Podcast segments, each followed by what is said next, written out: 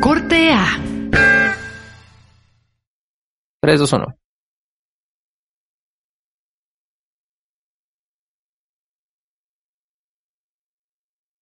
Pues empieza, ¿no? Eso iba a ser gracias, pero necesitaba 10 segundos, unos segunditos de silencio, motherfucker, para luego agarrar la base y limpiar el audio. Ah, Es que sí fue muy raro todo así. Es como de a, aviso, voy a quedarme callado como 8 segundos, ¿vale?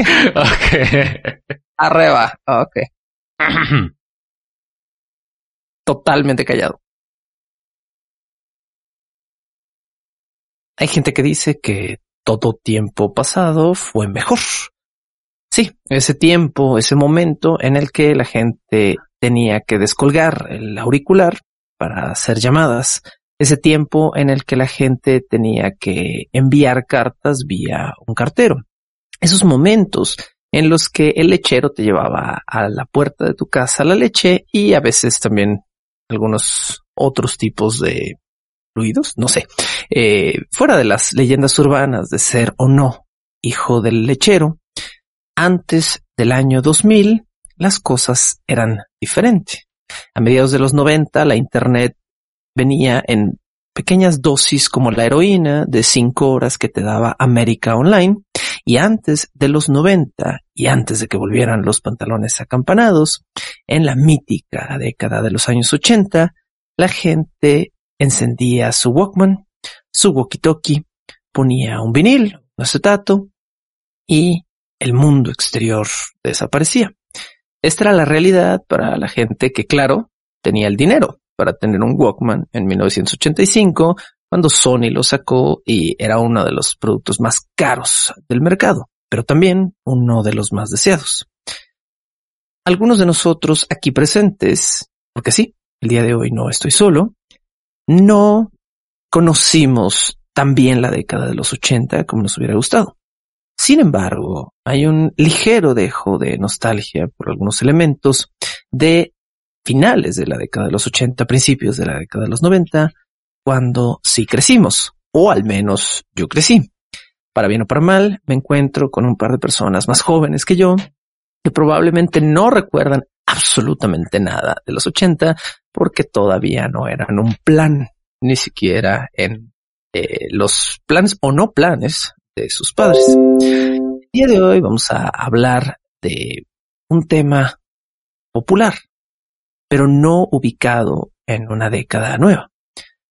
Estamos aquí para platicar de cosas extrañas y no, no me refiero a en general para platicar de cosas extrañas, sino para hablar más específicamente de Stranger Things, la popular serie de televisión que por los pasados cinco años todo el planeta ha estado viendo. ¿Es o no una de las mejores series de televisión del momento? Hay otras series que la rebasan por mucho. ¿Te gusta? ¿No te gusta? Y más encima, al fondo de la cuestión. ¿Es una buena serie de televisión? Para decir que sí o que no, tendremos múltiples perspectivas el día de hoy. Y esta perspectiva la comparto con, sí, lo escucharon bien, el mismísimo Asael SG y la señorita Anabel Casillas. ¿Cómo están chicos? Hola, ¿cómo están? Qué gusto tener la oportunidad de acompañarlos en una aventura más. La verdad es que los hemos extrañado todo este tiempo y hablando justo de esa nostalgia, eh, pues estamos aquí para compartirlo sobre también nuestros propios tiempos pasados y estos tiempos presentes en los que hemos visto Stranger Things, como bien has mencionado. Yo soy Anabel Casillas en Twitter, arroba dime chascona y qué gusto acompañarlos. Yo, efectivamente, brother, yo todavía ni siquiera existía en los ochentas. Ah, Sí, me queda claro. G, servidor y amigo, qué gusto estar en tu foro una vez más, Sergio. Eh, pues no es mi foro, es nuestro foro el día de hoy. Vamos a, a platicar a gusto, relajado, eh, sobre Stranger Things. A ver, pero, pero ¿por qué? De entrada, eso es lo que quiero saber.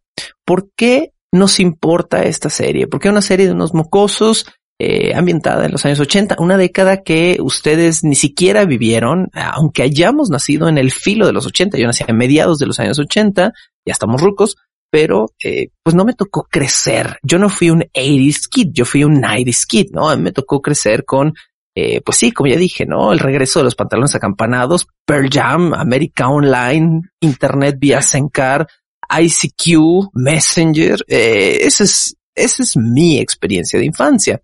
Sin embargo, esta es una serie que le está hablando a una generación todavía un poco más vieja, pero no resuena particularmente con ellos. Resuena con nuestra generación, con la generación millennial, digamos, no es particularmente resonante con boomers, que sería la generación hacia arriba, ni con X, que sería también una generación hacia arriba. Eh, pero muy por el contrario, sí, sí resuena con la generación Z. Entonces, ¿qué está pasando aquí? ¿De dónde salió este fenómeno? ¿Por qué nos importa esta serie de chamaquitos que comen waffles y tienen walkie-talkies? ¿Será que sí estamos como románticamente enamorados de ese tiempo pasado que fue mejor? ¿O simplemente nos entretiene, nos parece simple y como nadie se muere y todo es rosa y todo está bien, eh, entonces pues no hay problema? Creo que hay varias cosas que podríamos discutir y quizás la primera es que para mí nuestra generación, la millennial, eh, que es donde nos ubicamos, es una generación que es bastante susceptible a la nostalgia. Y lo vemos no solo con este tipo de series que han llamado la atención, sino que en general estos productos que nos regresan a tiempos pasados o a la idea de nuestra infancia nos ponen eh, especialmente vulnerables. Lo dicen nuestras compras a las que destinamos, no sé, como esos gastos hormiga, que luego dices, ¿por qué compré estas cosas? O podría prescindir de esto en específico, pero que nos genera un sentimiento de volver quizás a los tiempos en los que no había tanta inflación, tanta crisis, eh, tanta cosa por el estilo, ¿no? Por un lado, que creo que tiene que ver con nuestra psicología, pero también pienso que en este caso ha sido un producto muy digerible que además recupera muchas de las fórmulas que ya funcionaron. El gran éxito que yo veo en Stranger Things es ese, ¿no? Quizás para muchas personas son completamente novedosas, pero yo encuentro cosas que ya vi en otros lados. Y entiendo, por ejemplo, esto que decía Stephen King de que a él le parecía una excelente serie y que todo el mundo debería verla, pues cómo no te va a parecer excelente si gran parte de lo que estamos viendo ahí pues fue lo que ya vimos eh, contigo. Es como mirarte en el espejo y decir, ah, qué, qué persona tan guapa, pues ajá, ¿no? Eso me parece, ajá, como un poco narcisista. Ajá. Sí, y para mí ese es el, ese es el gran éxito, ¿no? Entre muchos otros, entre podríamos hablar de estos personajes entrañables, de estas cosas que nos remiten al hogar, pero sí creo que todo eso tiene que ver incluso con nuestro propio sentimiento. Y, y también, Sergio, no sé tú qué opinas. Creo que a pesar de que puede que nosotros no hayamos crecido eh, en los ochentas, no seamos niños ochenteros, seamos más bien niños noventeros, dos mileros, creo que no sé, no sé también cómo sea y más bien aquí la pregunta tendríamos que hacerla como en un panorama internacional. Pero al menos aquí en México te aseguro que no éramos muchos los que teníamos televisión por cable. Y aquí voy con esto, que entonces crecimos con las películas del Canal 5, que era pues un cartel a veces limitado, ¿no? Es decir, pasaban de manera seguida eh, Volver al Futuro, pasaban de manera seguida Los Cazafantasmas. Entonces, a pesar de nosotros no ser nativos, vaya como de esta década, siento yo que particularmente los millennials tienen como esta cercanía con esa, con esa, pues vaya, con esa cultura pop. Yo creo principalmente gracias al poder de la televisión abierta y que era lo que nos ofertaba Canal 5. Pero es solo una teoría de arrobas LSG. Claro, al hecho de que de alguna manera a nosotros nos estaba llegando el catálogo viejo, ¿no? Nosotros nos estaba llegando todo lo que los estrenos. Ajá, nuestros, bueno, nuestros estrenos no eran, no eran estrenos. Nuestro catálogo de Canal 5 en realidad era las, las obras viejas de alguna manera del cable americano. Y como bien dices, el creo que el 90% de las memorias que tenemos de esa televisión era televisión de los años 80 o eran películas de los años 80, Volver al futuro, Los cazafantasmas, Depredador, incluso de más atrás, pero principalmente de la década de los 80. Entonces creo que sí, en términos mexicanos, los niños de los 90 crecimos con la televisión vieja, eh, o por lo menos los niños mexicanos de los 90 crecimos con la televisión vieja de los gringos, ¿no? De los 80. En eso estoy de acuerdo. También estoy de acuerdo con, con Anabel cuando dice que Stephen King diciendo que Stranger Things es buena es él haciéndose rollito, como rollo de canela y cromándosela a sí mismo, ¿no? Porque eh, Stephen King, todo lo que escribe Stephen King son historias de morritos eh, que están instalados en un pueblo pequeño de los Estados Unidos y que tienen que escapar de una fuerza sobrenatural. Oh, sorpresa, sorpresa, ¿no? Y cuando llegan eh, estos, los, los hermanos Duffer a hacer esto otra vez en Stranger Things, pues eh, obviamente Stephen King se siente no solo halagado, sino directamente referenciado. Porque sí, hay que decirlo. O sea, la combinación de lo que están haciendo los Duffer Brothers, los hermanos Duffer, es Stephen King puesto en un topper con Lovecraft y Steven Spielberg, ¿no? O sea, y los tres están así apretujados eh, adentro del topper y eso es lo que estamos consumiendo. Entonces creo que también aquí hay otro factor. Es el hecho de que los hermanos Duffer están combinando cosas que amamos. No, no creo que haya aquí nadie que esté en contra de la cinematografía de Steven Spielberg, que es increíblemente influencial para lo que están haciendo los Duffers, ¿no? ET, e eh, los Goonies y todas las cosas, no solo lo que Spielberg ha dirigido, sino todas las cosas que ha producido, ¿no? Eh, desde Gremlins hasta eh, el joven Sherlock Holmes, pasando por en general todas las primeras obras de Chris Columbus, ¿no? Todo lo que hizo para niños. Entonces, todo ese, toda esa super mezcolanza en esteroides que están haciendo los Duffer, creo que también apela a nosotros. Pero hay algo, la única cosa con la que estoy en desacuerdo con lo que dijo Anabel fue que nosotros somos la generación o somos una generación particularmente susceptible a, la nostalgia. Y creo que la realidad es que no. Eh, eso es algo ya como muy estudiado y todas las generaciones son susceptibles a la nostalgia. Nada más hay que seguir una regla y esto se conoce como la famosa regla de los 30 años que me imagino que conocen, ¿no? Eh, la regla de los 30 años dice que cualquier producto que le vendas a una, a un público, digamos, que tenga entre 30 y 35 años de antigüedad con el lugar donde lo sitúas. Es decir, lo sitúas 35 años en el pasado o 30 años en el pasado. El consumidor primario, que son las personas de arriba de 30 años de edad, que medio crecieron o que medio consumieron esa realidad en su infancia, lo van a consumir como androides idiotas sin que tú tengas que hacer mucho esfuerzo. Es aquí donde me preocupa un poco Stranger Things a mí. Es aquí donde a mí me preocupa que estemos simplemente siendo víctimas de el fenómeno de la regla de los 30 años. Esta regla de los 30 años se empezó a aplicar más o menos con malicia comercial a finales de los años 70 en la industria cinematográfica una de las primeras películas, pero no la primera, una de las primeras que abusaron feamente de este fenómeno y les fue muy bien, fue Vaselina. Eh, Vaselina fue una película que salió a finales de los 70, pero está ambientada a mediados de los años 50. Y independientemente de que no era una película que tenía una fórmula perfecta para el éxito, eh, a pesar de que, bueno, sí tenía a John Travolta, que en ese momento era una, o estaba empezando a ser una gran estrella, pero el factor que más fuerte tenía de su lado era la regla de los 30 años. Y después del estreno de Vaselina, las grandes productoras se dieron cuenta de que sí le vendían mierda, pero esa mierda estaba ubicada justo 30 años en el pasado, 35 años en el pasado a las masas. El grueso de la población con, digamos, con alcance económico te iba a devolver, te iba a redituar ese dinero, ¿no? Entonces, yo creo que podría haber un factor de cash grabbing en Stranger Things. Sin embargo, sin embargo, quiero puntualizar algo antes de que alguien que esté escuchando esto me escupa o me envíe una carta bomba o con Anthrax, eh, porque yo sé que es una serie muy querida y yo también la quiero. A mí también me gusta mucho. Sin embargo, creo que no es todo.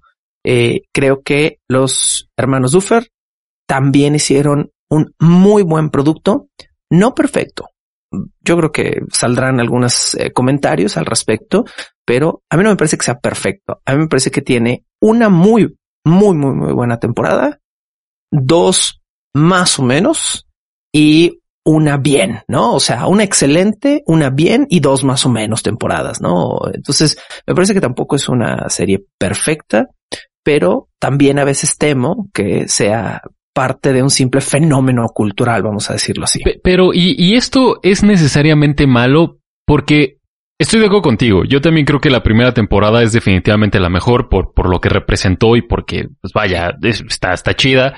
La 2 y la 3 también pasaron de noche y la 4 retoma bien el camino. A lo que voy es que, al final de cuentas, yo lo veo así. Esta es una, esta es una serie para pasársela chido. Porque tampoco es que, que tenga la trama más profunda, tampoco es como que, eh, no sé, tenga como estos ejercicios eh, de reflexión eh, bien cabrones y demás. Entonces. No, es escapista, claro. Exactamente. Y al final creo que, creo que si ya nos ponemos este como estudiantes del poderosísimo Cook, pues todo al final de cuentas está hecho para el consumo, ¿no? Entonces, no sé, mm, o sea, sí creo que voluntariamente hemos, hemos aceptado ser víctimas del consumismo, especialmente con todo lo que tenga que ver con Stranger Things, pero también creo que aceptamos eso conscientemente, pues porque no es, no sé, una serie como Mindhunter, ¿no? Que es una tremenda serie que a mí en lo personal me gusta un buen. O, o, no, son como este tipo. Está ambientada como en los 70. Exactamente. Sí, sí, sí, sí, pero, pero lo que voy es que tiene, bueno, tal vez viéndolo rápidamente como temas más complejos, ¿no?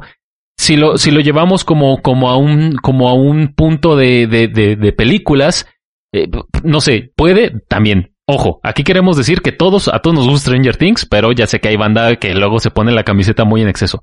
Es como si de pronto quisieras comparar, no sé, eh, alguna película de, eh, por ejemplo, vamos poniéndolo un poco igual. Es como si quisieras comparar a los cazafantasmas, que es una película pues chida para pasar el rato y cotorrear, con Everything, Everywhere, All at Once, ¿no? Que seguramente la viste, Sergio.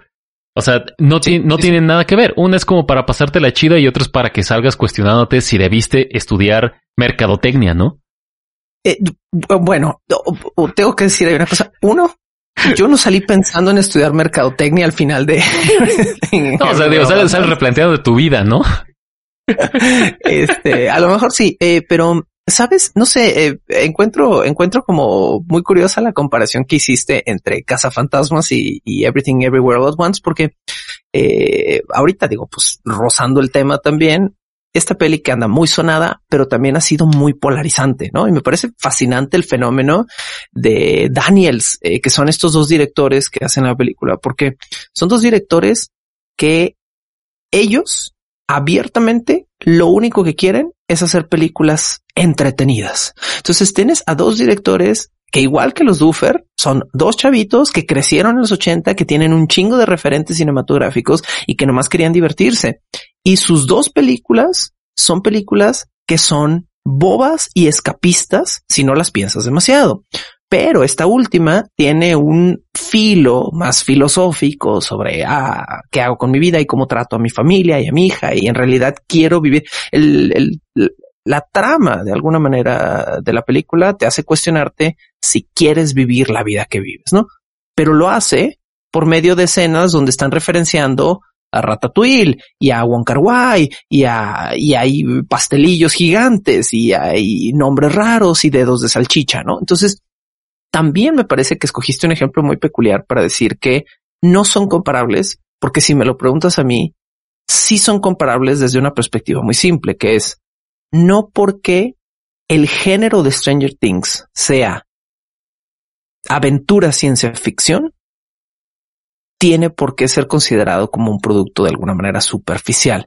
Yo creo que no lo es y que precisamente por eso también logra resonar con con algunas personas, ¿no? A mí me parece que Stranger Things sí está bien escrita y sí tiene suficiente profundidad. Hay personajes hermosos, súper entrañables en la serie y también hay personajes que son comerciales y hechos con la simple intención de que te los tragues dobladitos y te caigan bien para luego asesinarlos, ¿no? Que es un eh, algo que los Duffer hacen de una manera casi experta, ¿no? Entonces, eh, y eso, y, lo hacen cada temporada. Cada temporada no, no, no, hay que ser yo no diría del Cooks, más bien diría del Quad, ¿no? Para, como, para notarlo. Pero en cada temporada te presentan un nuevo personaje que es único de esa temporada, que es súper lindo, amistoso, entrañable, adorable y lo hacen con la única intención de después acribillarlo enfrente de ti con una metralleta, ¿no? ¿Por qué? Porque necesitan que esa empatía te lleve a una catarsis al final y lo hacen, me parece, de una manera increíblemente eh, bien lograda. Así que a mí no me parece que sean incomparables estas cosas. Creo que es un discurso eh, de género el hecho de decir, ah, porque algo es eh, ciencia ficción comedia, como los cazafantasmas, no puede tener un, un trasfondo, un filo profundo. No, sí, sí puede, ¿no? Y a mí me parece que los cazafantasmas no es, es una película boba y simple en términos de que casi cualquier persona la va a disfrutar en domingo, pero no me parece una película hueca, ¿no? Que eso también me parece como, muy importante. No, y, no quiero decir que, la, que las, ya sea series, películas o lo que sea, que sean como hechas para desconectar un rato el cerebro y pasártela chido, no quiero decir que no estén bien escritas. Me, parece que justamente ahí está el valor, ¿no? Que puedas escribir algo ligero, pero bien. A diferencia, no sé, de la última de Rápidos y Furiosos, que ese es el propósito, pero pues ya se van, se van en un churro al espacio, ¿no? O sea, ahí sí ya no hay como... Y mira que disfruto las de Rápido y Furioso, pero también acepto que es como, brother, ¿qué te, qué te pasó, no?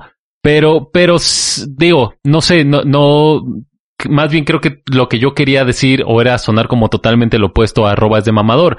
Yo me la pasé chido disfrutando Stranger Things. A mí, en lo personal, arroba a servidor y amigo, no me pareció necesariamente la serie más, más, como más eh, profunda. Obviamente hubo sus momentos en los que se me salieron las de cocodrilo, pero hasta ahí, ¿no? La disfruté mucho. Con eso no quiero decir que no la disfruté. Yo siento, digo, no sé si nos estamos adelantando como a los tópicos, que es momento de dejarla ir. O sea, tenemos ya una última temporada que espero de verdad sí sea ya la última, porque ya este, ya, ya no estoy sintiendo como tan el mismo engagement. Yo esperaba que se acabara en la 4. ¿eh? Yo también. Lo más profundo de mi corazón, yo, yo realmente lo quería. No, de nuevo, como bien dices, no porque fuera una mala serie, sino porque eh, creo en los arcos. Si algo no tiene un arco, es decir, si algo no comienza, sube, decae, vuelve a subir y vuelve a decaer. O sea, si no tienes este proceso natural de las subidas y las bajadas de un arco narrativo, entonces se vuelve fatigante, se vuelve cansado.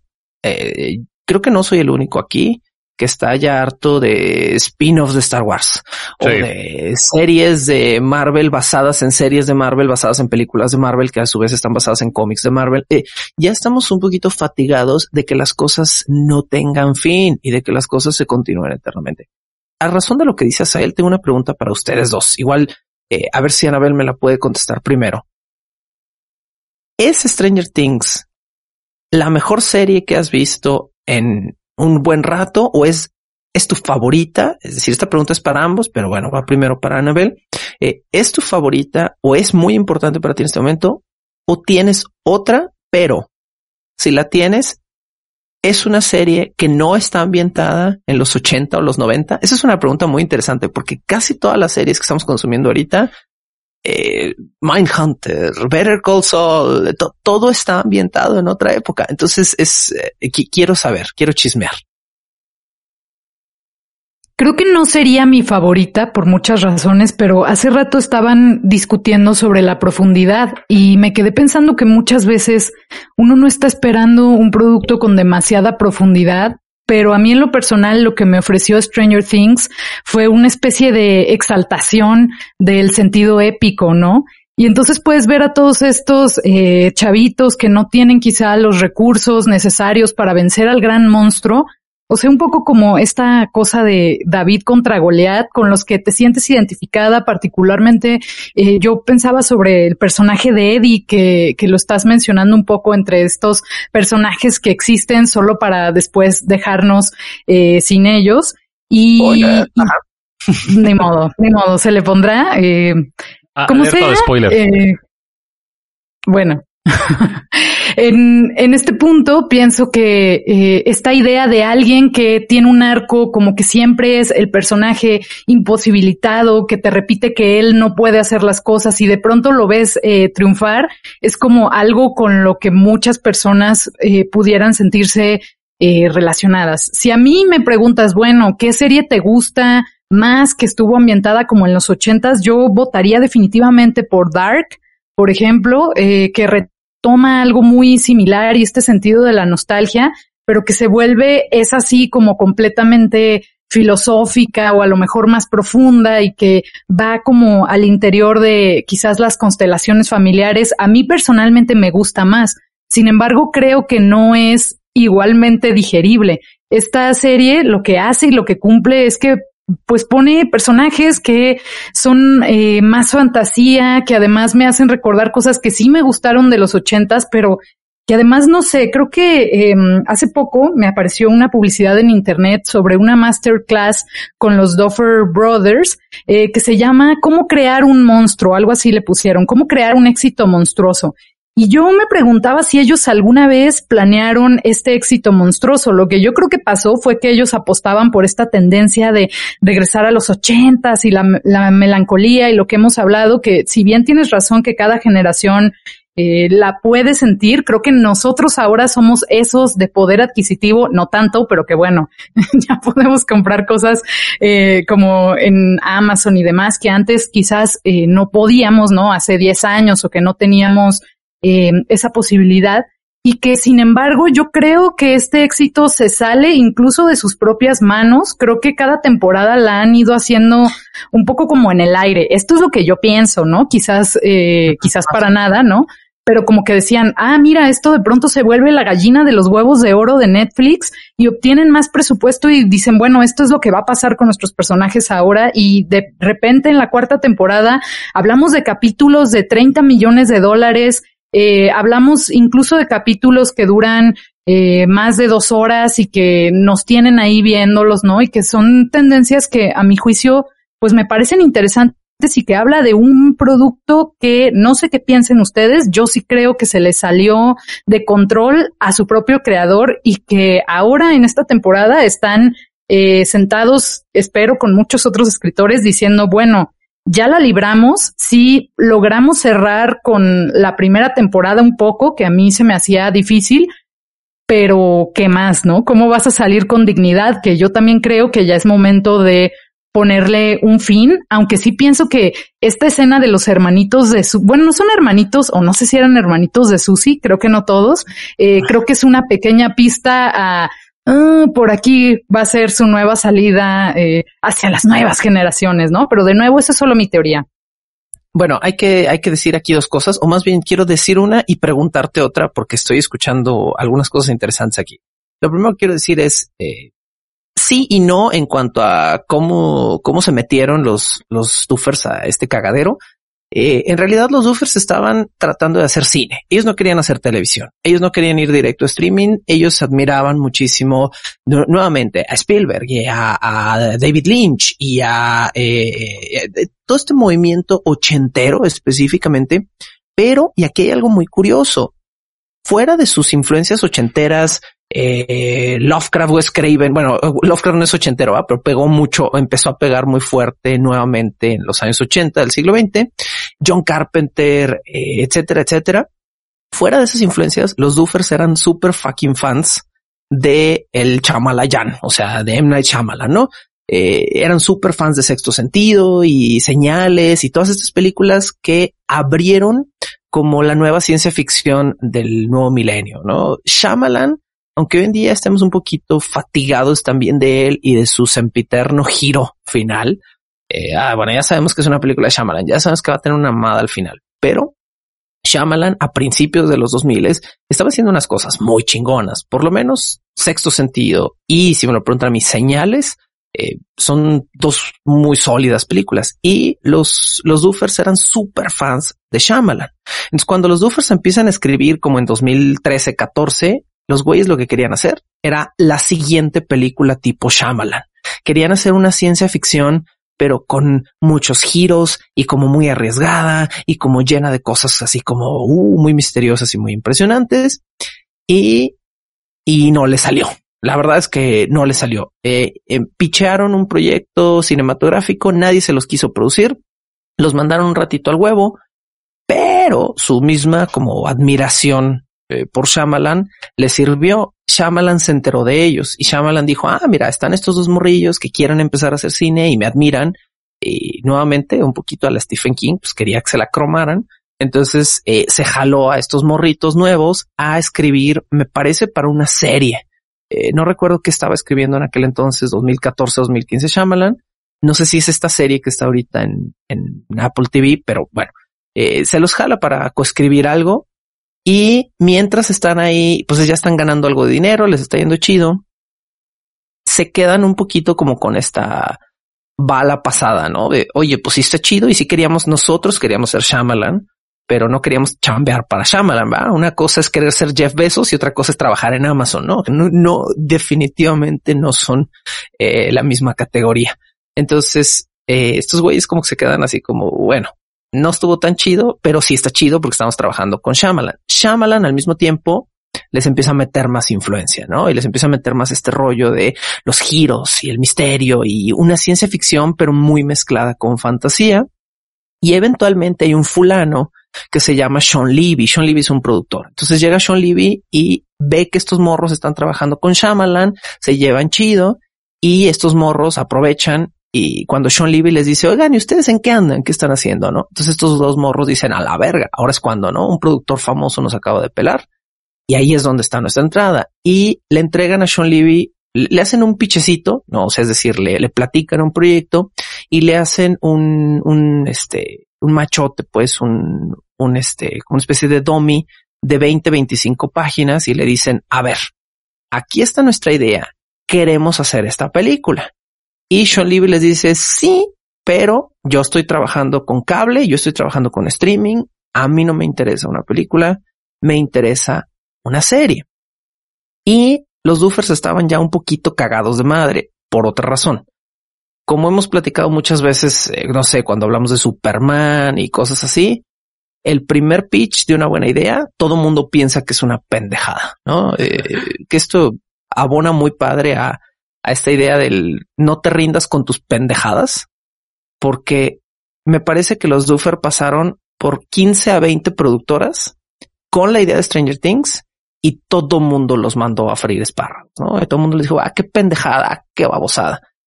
Tan es así que una, una productora antes de, de encontrar a Sean Levy, eh, les dijeron que sí se las aceptaban, pero que se las aceptaban la serie o la película, lo que fuera, siempre y cuando no tuviera morritos en su centro.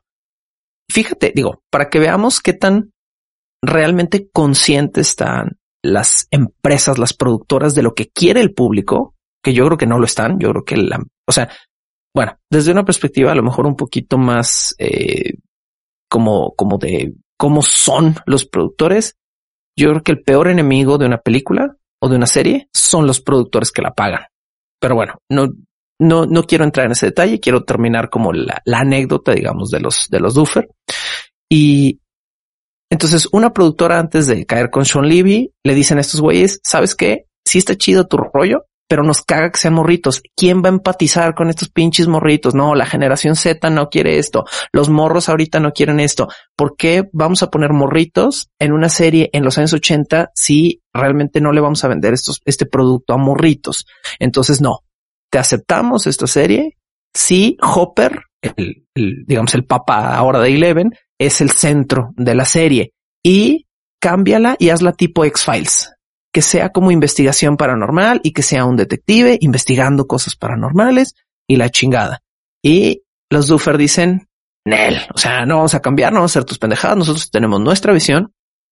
Finalmente llega este, este güey, el famoso Sean Levy, y les dice, a ver, ok, yo sí me la jalo, sin albur, pero me la jalo para Netflix. Y pues estos güeyes de repente vieron signos de dólares y su intención de hacer cine desapareció mágicamente, ¿verdad? Eh, que pues no me parece mal, ¿no? O sea, me parece un excelente compromiso cuando tú quieres hacer un proyecto que no te cases obsesivamente con una plataforma o con un medio y que si alguien te ofrece hacerlo en otra plataforma o en otro medio, pues también está chingón, ¿no? Entonces, bueno, finalmente en 2014, 2015 llega esta serie a Netflix con un contrato de una temporada, ¿no? A ver, ahí está, pero una temporadita, 8 o 10 episodios. También estos morros son nuevos, no les vamos a soltar toda la lana del mundo. Episodios mucho más baratos. Creo que Anabel mencionaste algo así como los últimos creo que costaron como 30, 40 millones, ¿no? Sí, efectivamente. Y bueno, al principio, obviamente, esto no era así, ¿no? Al principio era, a ver, toma tú un milloncito, dos milloncitos, a lo mejor tres, cuatro, pero, pero no, esto va a ser muy barato. Y obviamente eso, eso lo vemos en el presupuesto de la serie.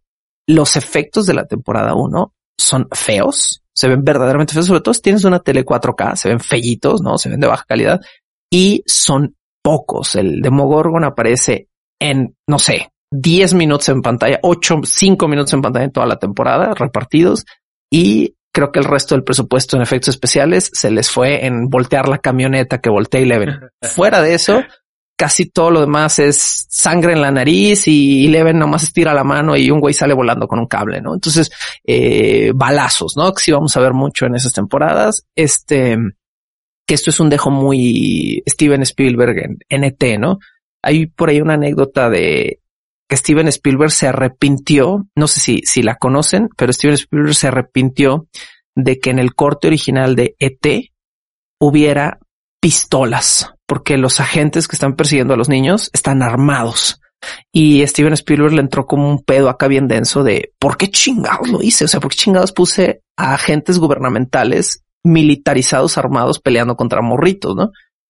Y famosamente Steven Spielberg hizo un corte digital para el release en DVD, me parece, de la película, y borró digitalmente las armas y les puso walkie-talkies. y se ve uno de la verga. No me sorprende. ajá, no, claro que no, porque además era CGI de, de principios de los pinches 90 o de mediados de los 90. Y dos, la gente se emperró, se emperró tanto más como cuando cambiaron el Han Solo disparó primero.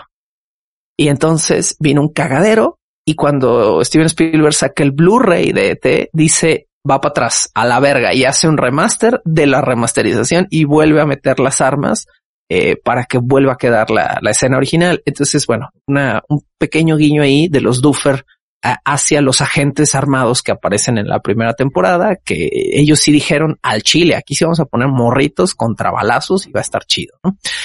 Y la otra cosa que quería decir, no, no decir más bien preguntarle a Anabel, eh, era, oigo en tu tono, oigo en la manera en la que estás hablando de Stranger Things, fatiga, cansancio, hartazgo. Ya, ya estás hasta la madre de Stranger Things. Podrías vivir felizmente en un mundo donde matemos a Stranger Things y sigamos adelante.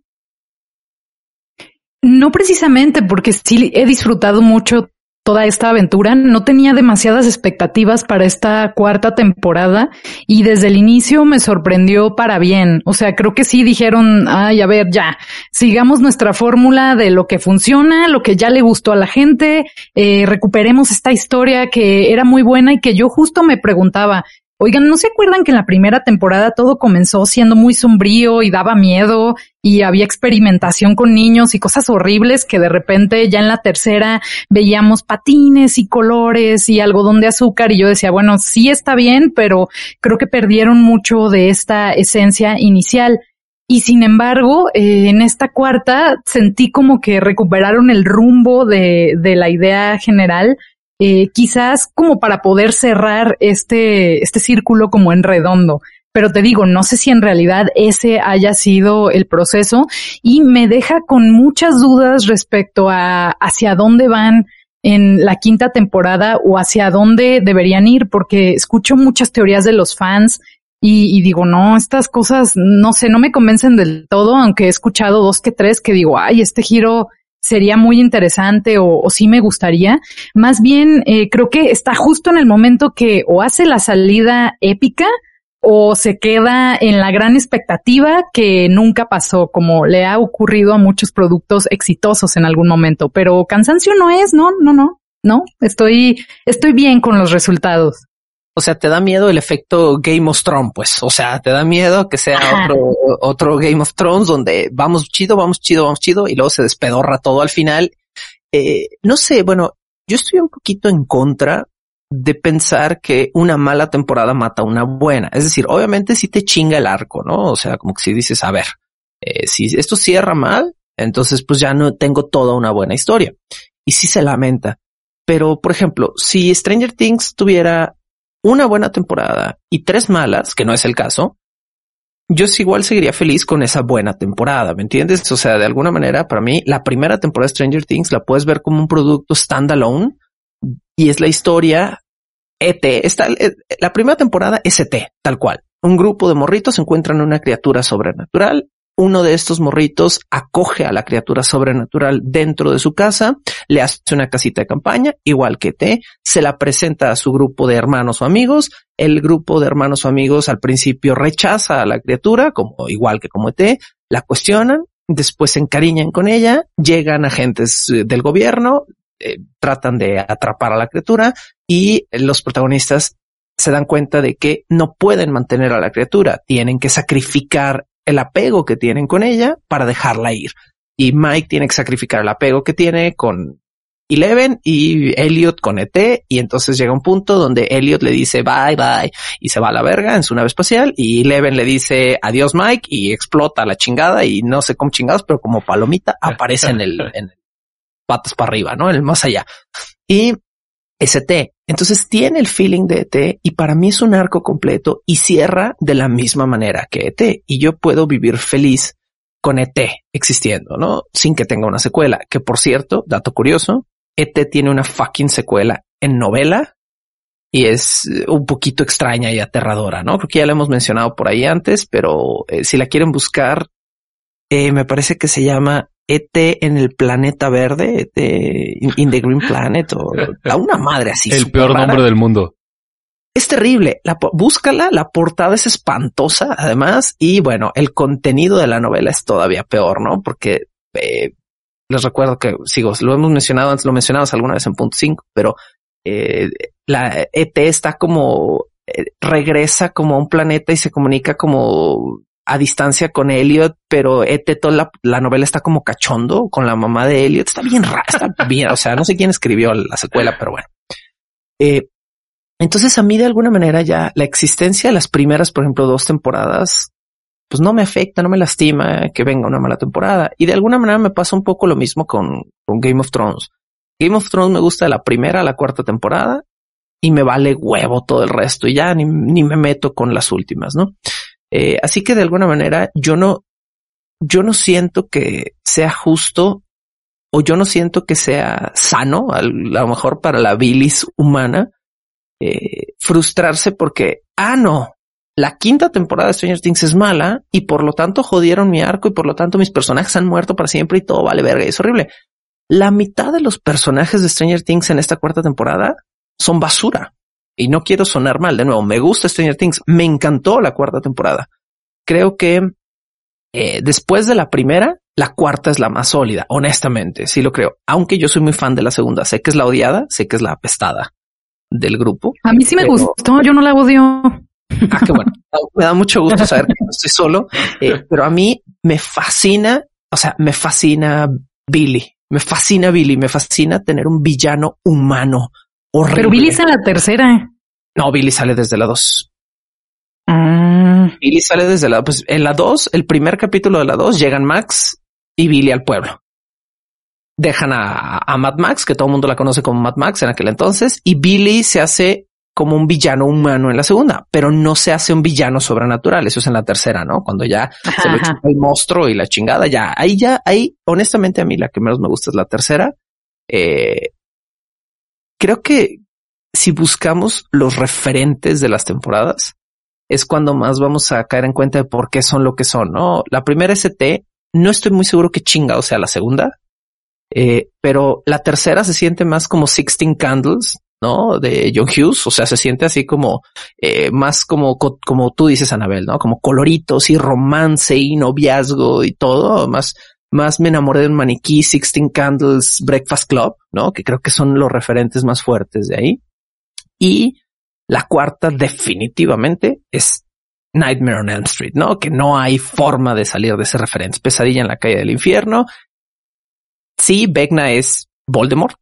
No importa que digan, Vecna es Voldemort. Es un güey sin nariz. eso, sí, sí, sí, sí. claro, o sea, es un nariz, es un güey de carne sin nariz, pelón, que está tratando de matar a morritos mágicos porque quiere ser eterno. O sea, pues, pues, pues es Voldemort, ¿no?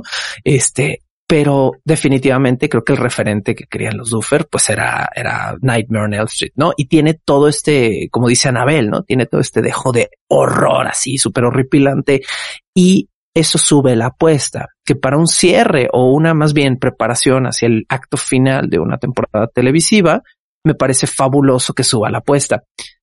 Si algo agradezco en esta temporada es que, bueno, si bien no mataron a mucha gente, yo, yo no pido carnicería, no, no tienes todo, no, no todo mundo tiene que ser George Martin, pero eh, si algo agradezco es que se sentía que la apuesta estaba poniendo algo valioso en riesgo y ese algo era Max. Y, o sea, lo que más queríamos salvar era, por favor, no lastimen a Max, ¿no? Es un personaje adorable, entrañable, y ya la queremos, ya se arregló, se está arreglando con su novio, es el corazón y el núcleo de las relaciones de la tercera temporada, ¿no? Porque Max finalmente se vuelve la amiga de Eleven y le da como más plusvalía al personaje, que Eleven es un personaje súper seco, ¿no? Y como que nadie empatiza con él, pero Max se vuelve como la parte femenina adorable. Entonces, en esta temporada estaba en riesgo perder a Max y eso nos elevó las, la ansiedad muy chido y casi la perdemos, ¿no? O sea, y no creo que esto sea un gran spoiler porque, eh, pues, de alguna manera también ya cuántos millones de personas vieron todo Stranger Things como en dos horas. Entonces, eh, no creo que Eddie y Max sean grandes spoilers. Lo avisamos igual, como siempre, pero eh, casi la perdemos y nos y hace sentir terrible porque es una apuesta que podríamos perder, ¿no? Y finalmente la lastiman y cuando la lastiman quizá eso sea peor que haberla visto morir, ¿no? Porque me parece también que es una escena muy cruda. ¿A ustedes les hizo falta? ¿Necesitaban perder más personajes? ¿Necesitan muertes? ¿Necesitan sentir que los personajes desaparecen o se van o cambian para poder sentir que su apuesta es válida? No necesariamente. Creo que ah, en días pasados charlaba con, con, con Coronado también acerca de esta película, de esta película y no más, de la serie, y digo, sí, ya, ya dijimos muchos spoilers y que también creo que al igual que algunos fenómenos como las películas de Marvel o, Spider-Man, qué sé yo, que son como bien populares, a veces pareciera de verdad imposible poder evitar el spoiler. Porque te los encuentras en todos lados y es tan masiva la discusión en redes de esto que de verdad pareciera... O sea, obviamente tienes que no entrar a ninguna red social para que no veas. Silenciar todo a la verga. Exactamente. Pero yo lo que, lo que pensaba es que este, este personaje de Eddie, que creo sin duda alguna que fue el que se llevó las palmas esta, esta temporada junto con Max, eh, yo, yo de pronto sentí su muerte un poco en vano. Dije, ok, se va a morir chido, porque yo también pensé que ya se iba a acabar la serie. Pero una vez que vi que seguía en continuación, se dije, ah, no me lo hubieran matado. O sea, no sé si vayan a aplicar alguna triquiñuela ahí como, como con este vato, ¿cómo se llama el policía? Este Hopper, que, ajá, que de repente vimos todos que explotó y de repente está en Rusia. no, no sé si vayan a aplicar algo igual. Pero Alejandro tenía un punto, ¿no? Que si lo dejaban vivo esta temporada, situándonos en un pensamiento de personas ochenteras y en un pueblo como Hawkins, que parece estar como muy influenciado por una religión, eh, Eddie nunca hubiera podido estar tranquilo porque obviamente el cuento de una figura demoníaca sobrenatural no hubiera sido eh, pues no, no, no lo hubieran creído, ¿no? Que también aquí es donde yo también tengo un poco otro punto en contra de esta temporada. Acerca de este terremoto que abre y divide Hawkins en cuatro. Del terremoto están saliendo cosas, hay una especie de garras sobrenaturales o, ramas ahí este medio demoníacas. Y, y, parece que no hay mayor problema más que lo, lo meramente catastrófico. Es decir, hay preocupación pues por la gente y porque las casas se abrieron y demás, pero también situándonos en unos 80, en unos ochentas donde y en donde también hacen mucho énfasis desde la primera temporada, está como eh, toda la tensión de la Guerra Fría y todo lo raro parece ser como cosa de los de los soviéticos. El hecho de que aparezcan cosas así de la Tierra a nadie parece preocuparle. La, inclusive los papás de Mike que están ahí como muy tranquilos comiendo, desayunando cereal y viendo la tele, Mientras ah, mi hijo desapareció ocho días. Exactamente. Ah, qué bueno que ya volviste, hijo. Y sobre todo, y sobre todo, deja tú eso. Hoy por hoy que puedo, puedo decir eh, rápidamente que podemos tener más acceso a información y estamos o hemos visto más cosas sobrenaturales y desmentido muchas otras. Si el día de hoy se abriera la Tierra y salieran ese tipo de cosas de la misma, imagínate tú cómo estaría la gente. Y de nuevo, situándonos en Estados Unidos, que es un país sumamente paranoico, el hecho de que salgan estas cosas todas raras de la Tierra parece a nadie más incomodarle.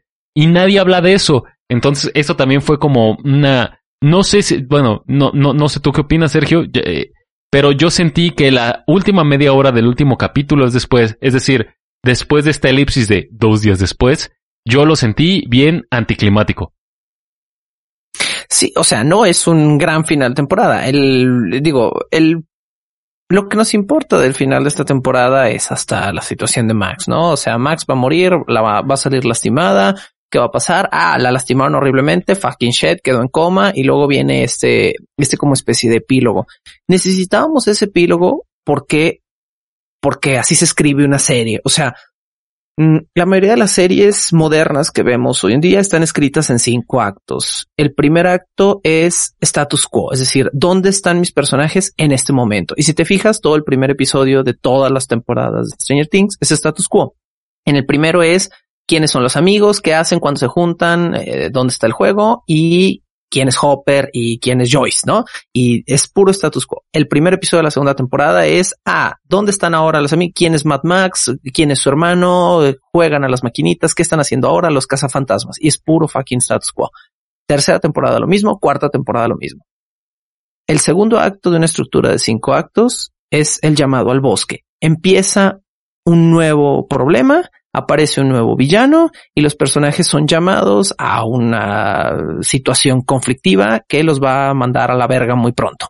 El tercer episodio es el bosque, específicamente el bosque de noche. Los personajes caen a un caos, a una locura. La serie se vuelve más oscura. Mueren los primeros aliados. Caen los primeros, este, digamos, personajes más secundarios y los personajes quedan en riesgo. Este es el punto medio en el que paran algunas temporadas para hacer mid-season. Paran en un punto que se conoce como el punto de crisis o el punto más bajo que es entre el tercer y el cuarto acto. El cuarto acto es salida. Ya hicimos una daga que le hizo daño al malo, ya logramos arreglar ciertas cosas, pero se presenta un nuevo conflicto. El malo contraataca. No vamos a poder salir de la noche del bosque a menos que un aliado o una fuerza más grande recupere valor y entre al final del cuarto acto como fuerza de balance. En muchas series aparece un aliado misterioso. En esta serie aparece, en esta temporada, por ejemplo, es Eleven recuperando sus poderes, ¿no? Y finalmente necesitamos un quinto acto.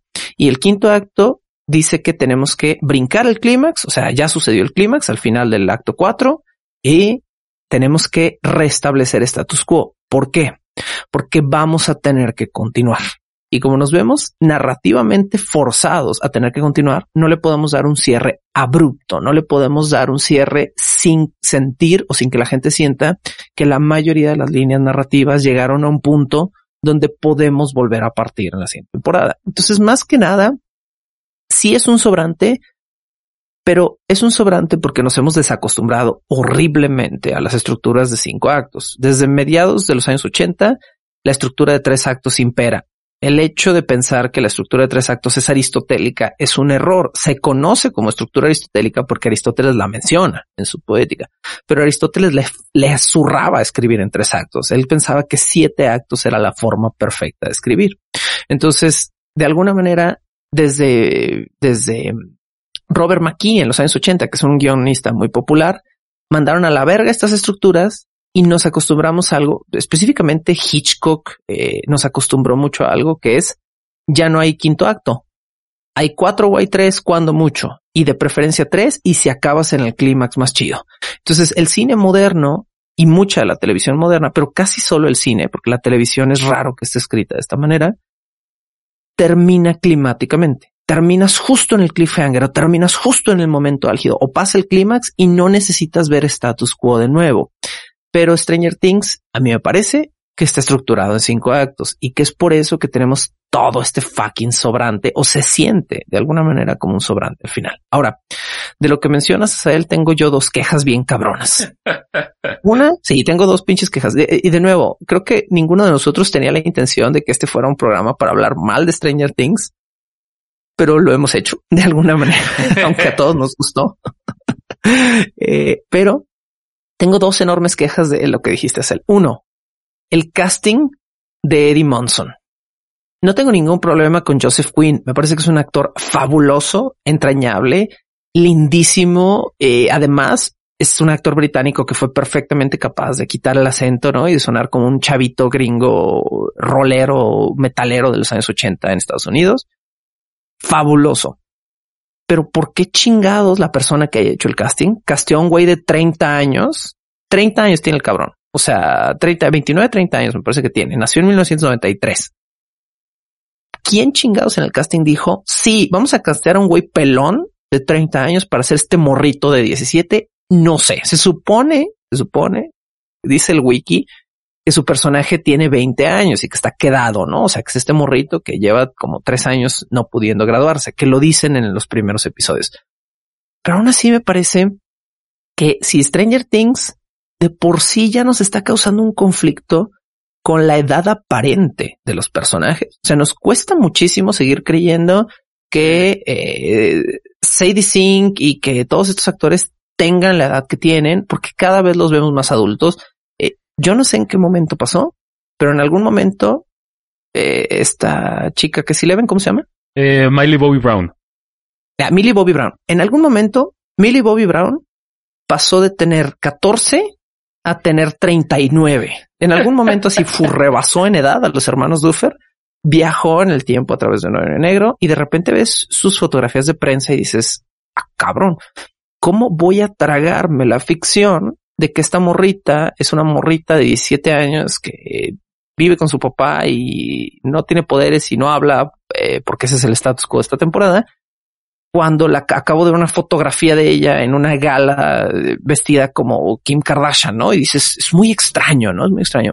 Entonces tengo serios problemas con la persona que hace el casting. Obviamente no de los morritos, porque a ellos los castearon de chiquitos y bueno, tienen que continuar pero sí quien esté haciendo el casting nuevo, fabuloso Joseph Quinn, maravilloso, entrañable, pero terrible elección de edad. Esa es una de mis dos quejas. Y la otra es, ah, qué cagante es el efecto del falso cliffhanger con, con Hopper.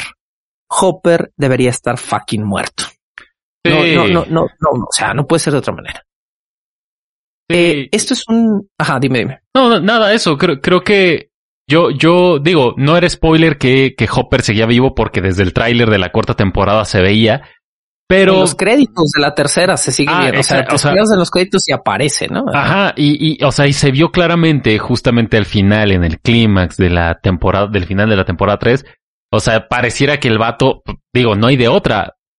¿Cómo te explicas que esa destrucción, que esa explosión, perdón, en la base militar eh, soviética daña cosas y hace explotar a, cientos de kilómetros y, y este el, cuate está intacto. Exactamente, resulta que se cayó y además se cae de una altura como de 20 metros y el vato no se muere, ¿sabes? O sea, si no se muere la explosión, lo lógico era que se muriera la caída, pero ni eso.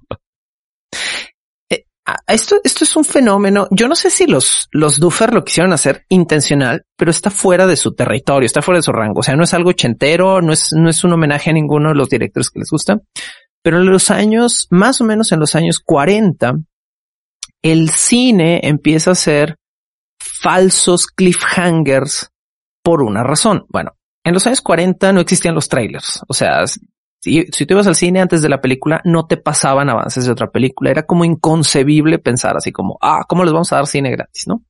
Eh, entonces, lo que sucedía cuando tú ibas al cine y llegabas temprano en los años 40 es que te pasaban, bueno, en los años 40 había un pequeño problemita sucediendo por ahí, que era la Segunda Guerra Mundial, y principalmente lo que te pasaban eran noticias, eran clips noticiosos de 8, 10, 15 minutos que te informaba cómo iba la guerra, porque no tenías, no tenías eh, internet, no tenías prensa global y pues te podía llegar un texto en un periódico, pero no era lo mismo a ver fucking imágenes de bombarderos destrozando Inglaterra, ¿no? Era, era mucho más impactante. Entonces, las noticias te pasaban toda esta, esta como introspectiva hacia, hacia la Segunda Guerra Mundial y luego se acabó la guerra y de repente los cines dijeron, pues y ahora qué verga, ¿no? O sea, lo único que pasábamos eran clips noticiosos antes de las pelis y la gente caía montones. Y ahora que estamos pasando el western número 36 eh, con John Wayne Yarruco, nadie quiere pinches venir al cine a mediados de los años 50. Entonces, necesitamos idear una nueva manera de que la gente llegue temprano a la sala de cine y se quede y más encima que venga cada semana. Y lo que se les ocurrió a las salas de cine fue hacer unos pequeños cortos que pasaban antes de las películas. Eran cortitos de 5, 10 minutos, live action, donde un personaje famoso, Superman o el zorro o algún personaje de aventura o de cómic que estuviera, que fuera popular, tenía una pequeña aventura al principio de, de antes de la película y quedaba en un cliffhanger. Cliffhanger, un, un continuará, pero un continuará así como, uh, muy emocionante, ¿no? Sin embargo, muchos de los productores de estos pinches cortitos pedorros que era como nomás para jalar gente, les valía huevo. Entonces empezaron a hacer falsos cliffhangers.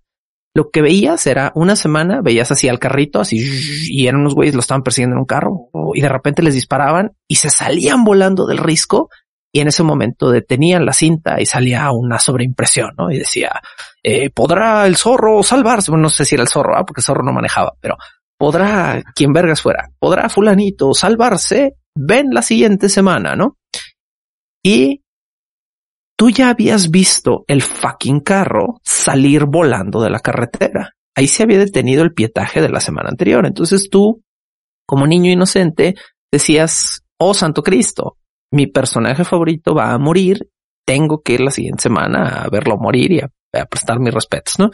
Y llegabas la siguiente semana al cine y te pasaban un pedazo del clip anterior donde iban en el carro los personajes escapando y justo en el último momento daban vuelta y seguían manejando y nunca se salían del risco. Esto es lo que se conoce como un falso cliffhanger y era muy, era infame en los años 50, ¿no? Era verdaderamente infame porque eh, pues era una hijo putada, era una hijo putada que jugaras así con los sentimientos de la gente. Ya les habías mostrado que esta persona se había muerto o había quedado seriamente lastimada y después les dices, ah, jaja, no era cierto. Eso es verdaderamente vulgar para con tu espectador y lo hacían estos cortos cincuenteros, pero no lo hacían muchas películas. Después este fenómeno se va a recorrer a la televisión. Cuando la aventura brinca a la televisión, el Batman 66 y la chingada, eh, Batman se roba o no se roba, se lleva, digamos, este efecto para mantener a los niños encendiendo la televisión, ¿no? Misma hora, mismo canal. Ok, pero no juegues con mis pinches sentimientos. Y me parece que eso es lo que hacen con Hopper. Me parece que es un falso cliffhanger. Me parece que fueron muy engañosos en la manera en la que filmaron o hicieron la desaparición.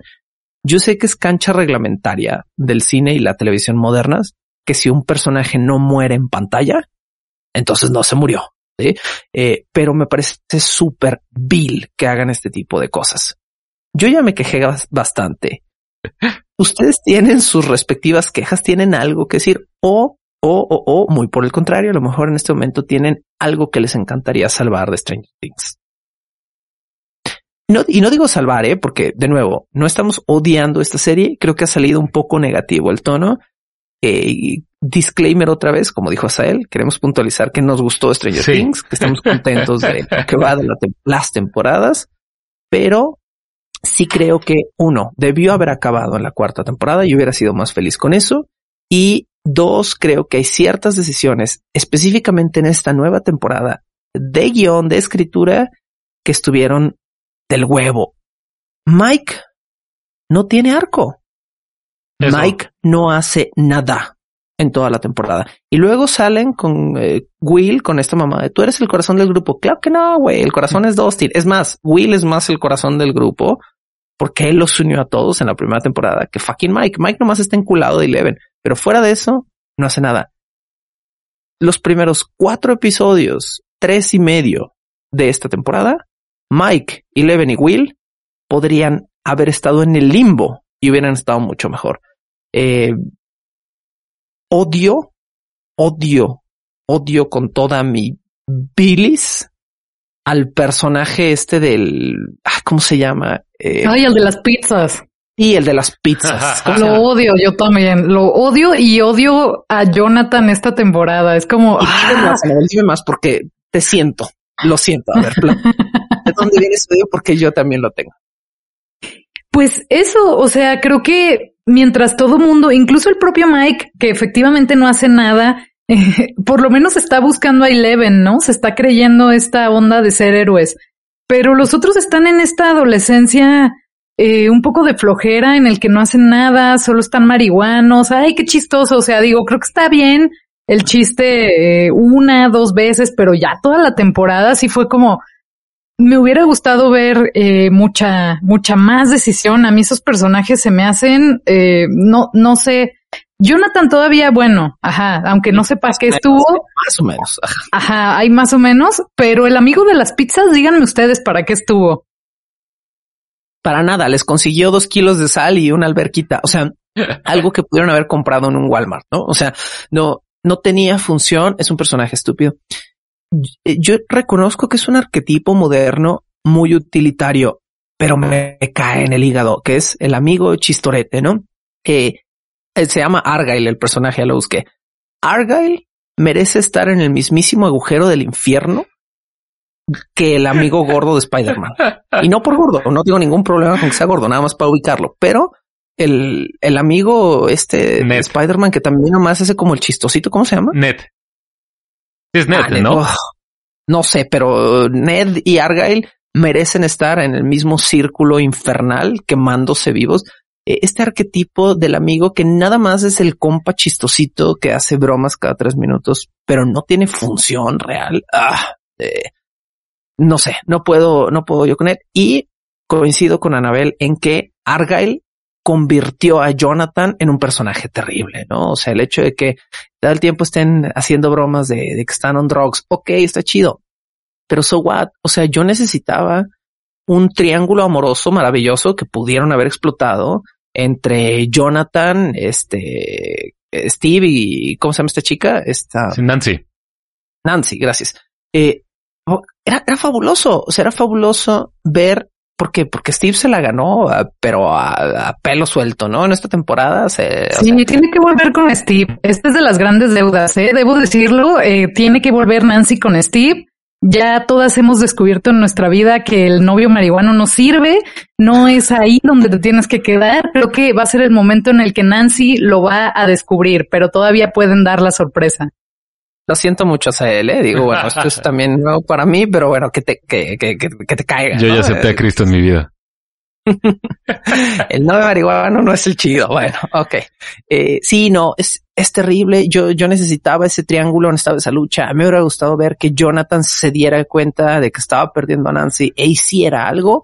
Y es un personaje totalmente pasivo, lego, que eh, ay Nancy, bueno, tú te quieres ir a estudiar por acá, ok, yo me quiero estudiar por allá, sí, creo que no somos el uno por el otro, chido, bye, ok, bueno, eso sería maduro si no estuviera tomando esas decisiones on drugs, ¿no? Pero como se minimiza el personaje por eso.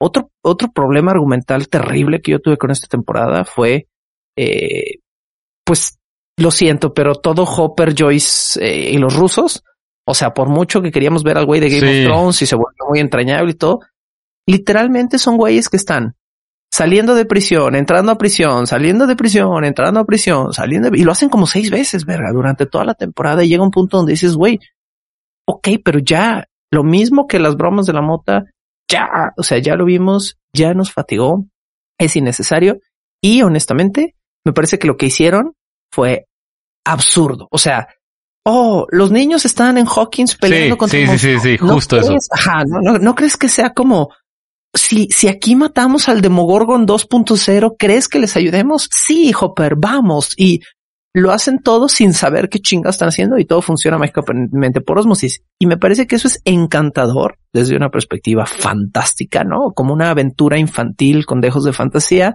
Me parece que es encantador la coincidencia, pero me parece fatigante en términos narrativos decir, bueno, eh, todo dependió de una serendipia y las serendipias no siempre están mal. Hay serendipias gloriosas en el cine y la televisión, pero esta no me parece una de ellas. Sí, creo, creo que también todos estamos de acuerdo que si dividiéramos como, como a los personajes por equipos, sin duda alguna el equipo de Dustin y, y, toda esta raza eh, con Nancy, con, con, con, este, con Steve. O sea, ese equipo fue sin duda alguna el que se llevó a la serie. Porque efectivamente Mike y, y, toda la banda bien grifa, pues no, o sea, sirvieron ahí como para reírte un rato, pero también entiendo que todos esperábamos que Mike hiciera algo más. Y también del otro lado, esta, estos cuates, pues sí, digo, no solamente se sentían lejanos desde mi punto de vista, porque estaban en el otro lado del mundo, en, el, en la Unión Soviética, pero también como esto de, ay, mira, qué casualidad que bajamos al sótano y está este polvito eh, endemoniado que de alguna manera se tiene que conectar con Vecna. También eso, eso yo lo sentí como muy, muy, muy con calzador. Y yo personalmente tengo, creo que un personaje que nerfearon y que lo caricaturizaron demasiado fue a Robin. No sé si yo particularmente lo sentí así, pero siento que esta temporada hicieron al personaje de, de Maya Hawk más idiota, como también en, en, como en supuesto favor de la comedia. Entonces, como que me, me llegó a desesperar un par de momentos. Yo no sé si yo diría más caricaturesco, porque hay que recordar que Maya Hawk entró en la tercera temporada vestida como de vendedora de helados marinerita, entonces era bastante caricaturesco cuando entró pero yo sí diría accesorio, definitivamente. Eh, Maya Hawk se volvió utilitaria y entrañable muy pronto y se volvió una más, digamos, del equipo y se volvió un amigo de Steve Harrison cuando Steve Harrington no tenía nadie, pero era más funcional. Y si algo dice por ahí la, la regla cinematográfica, que no hay que escribir mujeres u hombres o niños, hay que escribir personajes, ¿no? Y me parece que lo que pasó fue que ella era un personaje y la convirtieron en la amiga gay. Eh, y ahora es arquetípica y ahora es utilitaria. No porque sea gay, digo, fabuloso de esa parte del personaje me parece que está bien eh, integrada, me parece que no está sacada del rabo, pero el hecho de que pase de ser un personaje más tridimensional que tiene sus propias ideas, intenciones y anhelos a ser un accesorio que solo funciona como la amiga o la conquista de o la que podría terminar con fulanito personaje famoso, mm, a mí sí me parece terriblemente accesorio.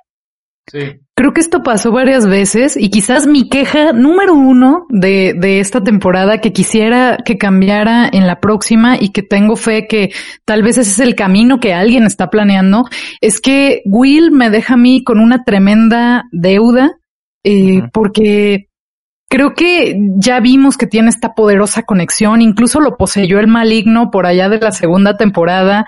Eh, Ajá, y, y, pudimos como ver eh, que él en realidad es quien tiene esta conexión poderosa con Vecna. Y en esta temporada la vi ser, lo vi ser una víctima eh, totalmente que eso no me gustó tanto porque creo que no le hace justicia. Y lo que he discutido con algunas personas es que, bueno, quizás él está descubriendo esta parte de sí mismo y está ocupado en este despertar eh, de, de, salir del closet, ¿no? Que es algo que, que ya hasta aceptaron la teoría, que no era teoría, todos lo sabíamos, creo yo. Desde el eh, principio de la temporada ya estaba bastante bien perfiladito, ¿no? Que el cuadro iba a ser un cuadro que le pintó a Mike y sabemos que en realidad nadie lo guió y que ese corazoncito que le puso fue porque ya estaba súper enculado. eso está bien, eso está bien hecho, sí. Sí, eso está bien, pero ¿por qué no? Espero que actúe ya y que nos sirva como, bueno, en otras temporadas era como una especie de brújula o era esta especie de conexión que de pronto en esta temporada no solo lo movieron a un lugar geográfico alejado en el que no está haciendo mucho, sino que, no sé, me gustaría verlo hacer algo mucho más proactivo y ser el héroe que, que nos gustaría que estuviera ahí, porque al final es un poco lo que hacen en este juego de rol en el que eh, en el tanto en su juego interno en el sótano que le provoca a él tanta nostalgia como en la supuesta realidad en la que hay un monstruo que está atacando al pueblo en el que viven, pues al final todos están jugando una especie de rol y el rol que yo lo vi jugar en esta temporada me dejó eh, muy ¿cómo decirles? Desmotivada. Hubiera querido ver algo mucho más heroico porque creo que él, que él puede y, y está ahí como nada más, no sé, casi como una cuota y me parece injusto un poco con el personaje. Me encantaría que cerráramos el día de hoy porque ya, ya nos pasamos de la hora y digo, no, afortunadamente no estamos haciendo esto para radio, nadie nos limita excepto el tiempo mismo de, de nuestras respectivas vidas de millennials eh, comunes y corrientes, pero eh, me encantaría que cerráramos el día de hoy entonces con, bueno, ya dijimos mucha caca, ya, ya le tiramos a la serie, ¿sí? Eh, ¿qué, ¿Qué esperan? ¿Qué quieren? ¿Cuál es su más grande anhelo?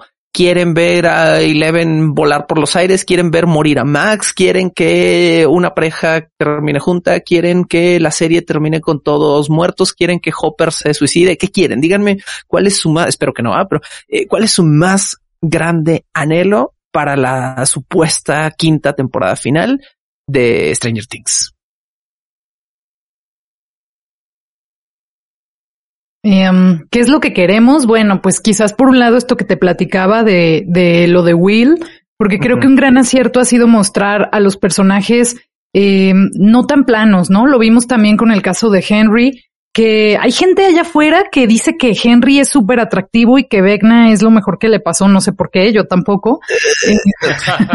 sí, de verdad, de verdad, he leído esta gente en redes sociales, lo cual digo, oh, qué enfermo, pero a la vez creo que es porque ven este otro lado de un alma torturada, alguien que quizás no era tan malo, pero que la vida lo llevó ahí, ¿no? Como estas circunstancias de eres bueno, pero no tan bueno, y eres malo, pero no tan malo, eso me gusta mucho eh, que me gustaría verlo. O sea, una de las teorías es que Will, por ejemplo, va a ser un villano. Eso me parecería un cambio en la historia muy interesante y muy chido, incluso por su conexión.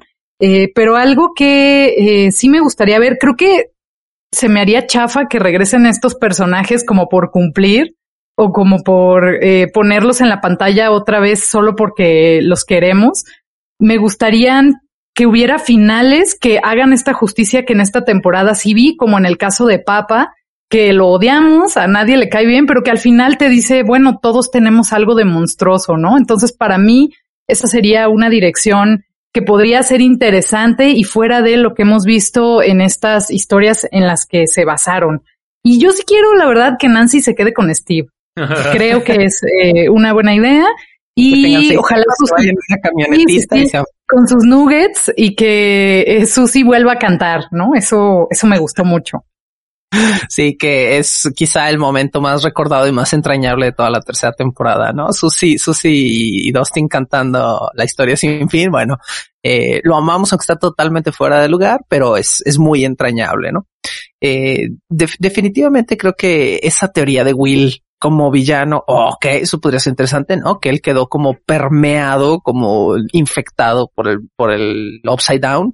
Y entonces, bueno, eh, es algo que, que, no había escuchado, que eh, podría funcionar, que podría estar chido. Eh, quizás sea un giro demasiado violento para las audiencias que no quieren que toquen a sus personajes. Eh, la misma gente que sigue enojada con los cambios que se hicieron en The Last of Us, creo que esa gente mataría a los Duffer con un rifle si convirtieran a Will en un villano, pero para mí definitivamente sería uno de los cambios más eh, interesantes. ¿Asael? Pues mira, principalmente yo, yo lo único que, que, quisiera es que fuera lo suficientemente buena para no sufrir la quinta temporada. Es decir, a estas alturas de la vida, sea como sea, estoy seguro que todos la vamos a ver, pues porque ya tenemos el compromiso de haber visto cuatro temporadas pasadas, ¿no? Pero lo que también comentaba con varias personas es que neta necesitan hacer como una chamba chida de, de, de, de guion y todo esto, pues porque en realidad es, esta temporada pasada tuvimos un momento de clímax en el que cada equipo por su lado estaba viviendo sus, sus, sus batallas, acompañada de esta escena de Master of Puppets, que yo sé que ya está muy choteada en todos lados, pero la, la neta es que es una gran escena. Entonces, eh, pues tenemos que ver qué sucede. Yo espero que Eleven eh, se convierta en una especie de Super Saiyajin.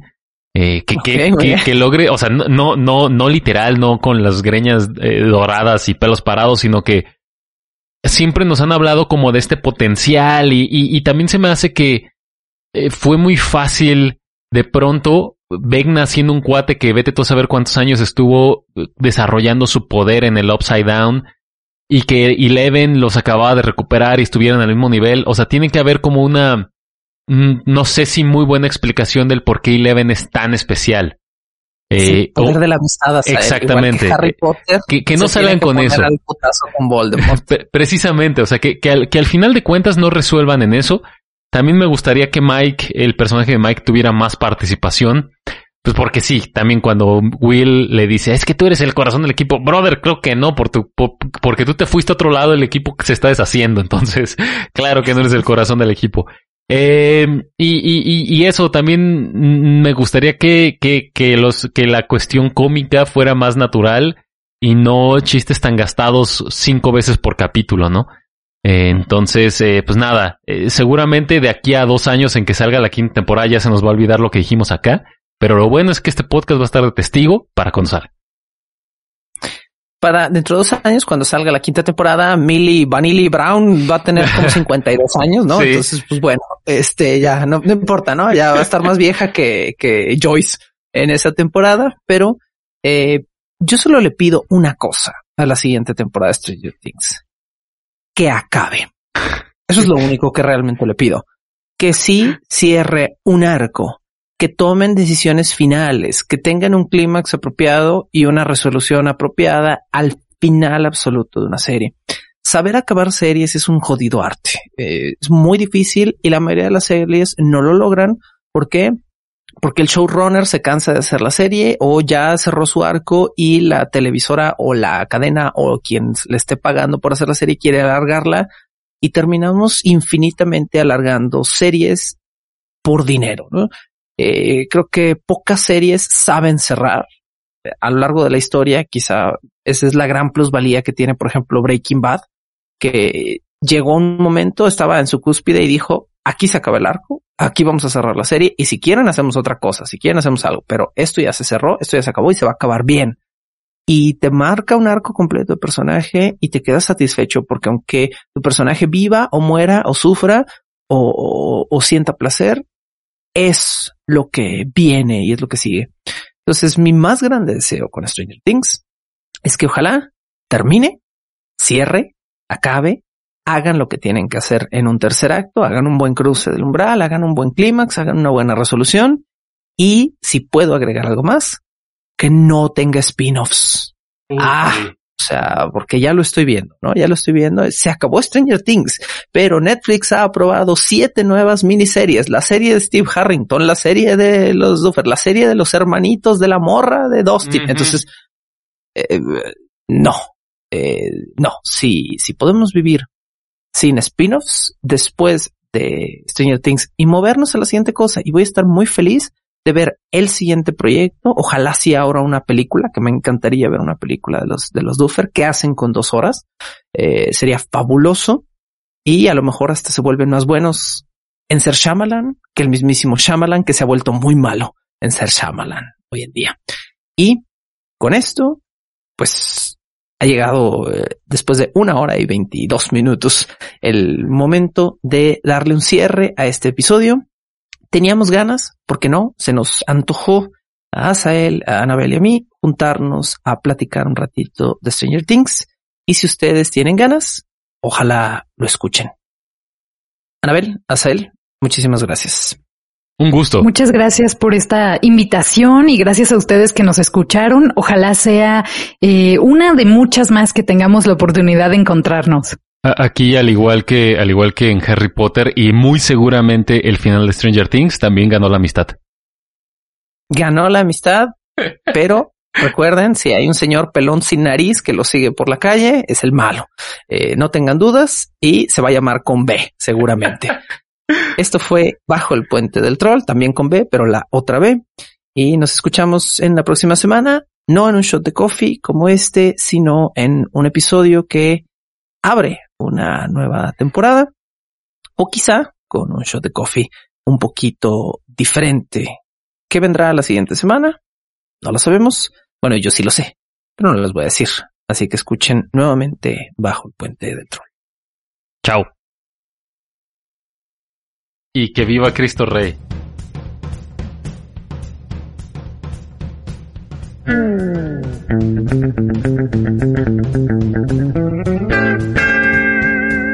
Corte A.